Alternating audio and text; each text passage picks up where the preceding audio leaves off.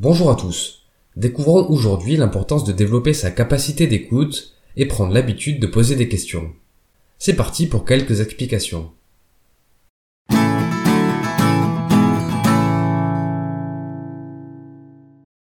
L'homme d'affaires et homme politique américain Bernard Baruch dit la chose suivante. La plupart des gens à succès que je connais sont ceux qui écoutent plus qu'ils ne parlent. Cette phrase illustre l'un des principes les plus puissants pour réussir dans ses relations, l'écoute. D'une part, l'écoute est l'une des plus sincères formes de respect, car écouter, c'est accorder de l'intérêt à son interlocuteur. Malheureusement, nous avons trop tendance à croire que pour développer de bonnes relations, il faut parler, parler et encore parler pour captiver son auditoire et se rendre intéressant. Qui n'a pas tendance à contrecarrer un argument instantanément plutôt que de laisser l'autre développer? Qui n'aime pas donner son avis? Qui ne préfère pas prendre la lumière plutôt que de laisser l'autre s'exprimer? Pourtant, dans bien des situations, le meilleur comportement est de se taire et d'écouter. En plus de montrer de l'intérêt et du respect à l'autre, celui qui écoute s'arme d'une aura d'humilité. Car en écoutant, on se met dans l'ombre et on offre à son interlocuteur un temps pour briller. En parallèle, on peut aussi noter que l'on sous-estime souvent le bénéfice que peut tirer celui qui écoute, le simple fait d'apprendre. Comme le dit le proverbe, quand vous parlez, vous répétez ce que vous savez déjà. Mais si vous écoutez, vous pourrez apprendre quelque chose de nouveau. En effet, en écoutant, on développe son ouverture à d'autres connaissances, d'autres avis ou d'autres idées. Finalement, le plus gros problème de la communication est que l'on n'écoute pas pour comprendre, on écoute pour répondre. À ce sujet, une habitude intéressante à développer est sans doute le fait de poser des questions pertinentes. Autrement dit, des questions qui invitent au dialogue et qui nous captivent suffisamment pour que l'on écoute la réponse. Quoi qu'il en soit, les questions offrent des bénéfices sur plusieurs points. Elles offrent la possibilité à celui qui questionne d'enrichir ses connaissances, elles témoignent d'une forme de respect et d'humilité, et enfin, elles sont une invitation au dialogue. Pour poser des questions qui attisent notre intérêt, la clé est de considérer chacun comme une source de découverte. Même un individu différent de nous en tout point a quelque chose à nous apprendre à coup sûr. Le directeur a tout intérêt à discuter avec les salariés de son entreprise afin de comprendre leurs préoccupations et d'adapter sa stratégie en fonction.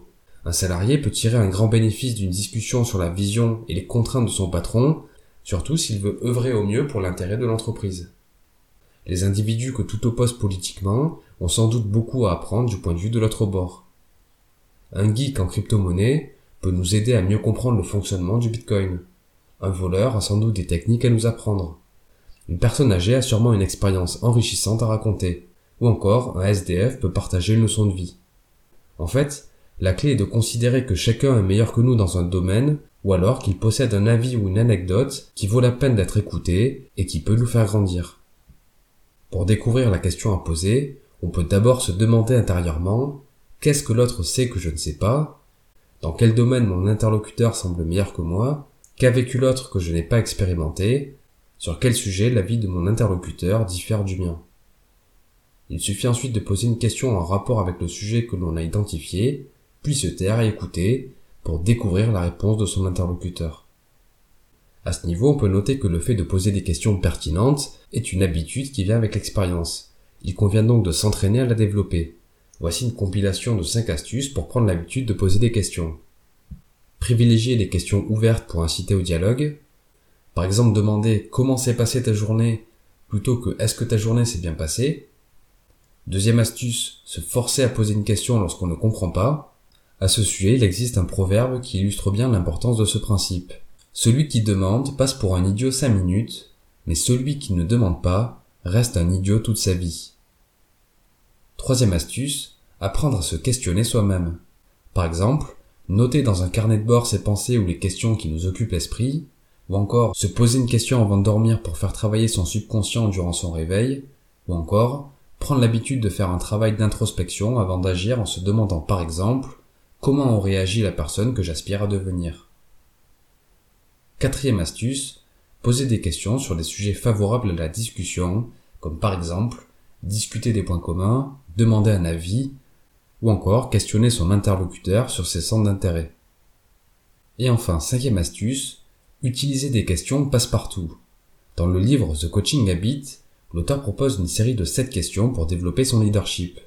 L'une d'entre elles peut être utilisée pour initier un grand nombre de conversations.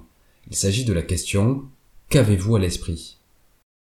Quoi qu'il en soit, même après la meilleure des questions, le défi reste le fait d'écouter la réponse et de combattre l'envie de prendre la parole et donner son avis. À ce propos, on peut se rappeler que si l'on a deux oreilles et seulement une bouche, c'est pour écouter deux fois plus que l'on parle. Bref, pour résumer et conclure, l'un des principes clés pour développer des relations saines est d'écouter.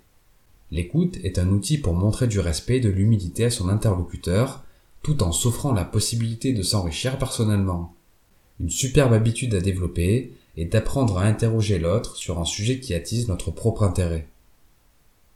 Merci pour votre attention, j'espère que le contenu vous a plu. C'était Mr. Fanjo, à très vite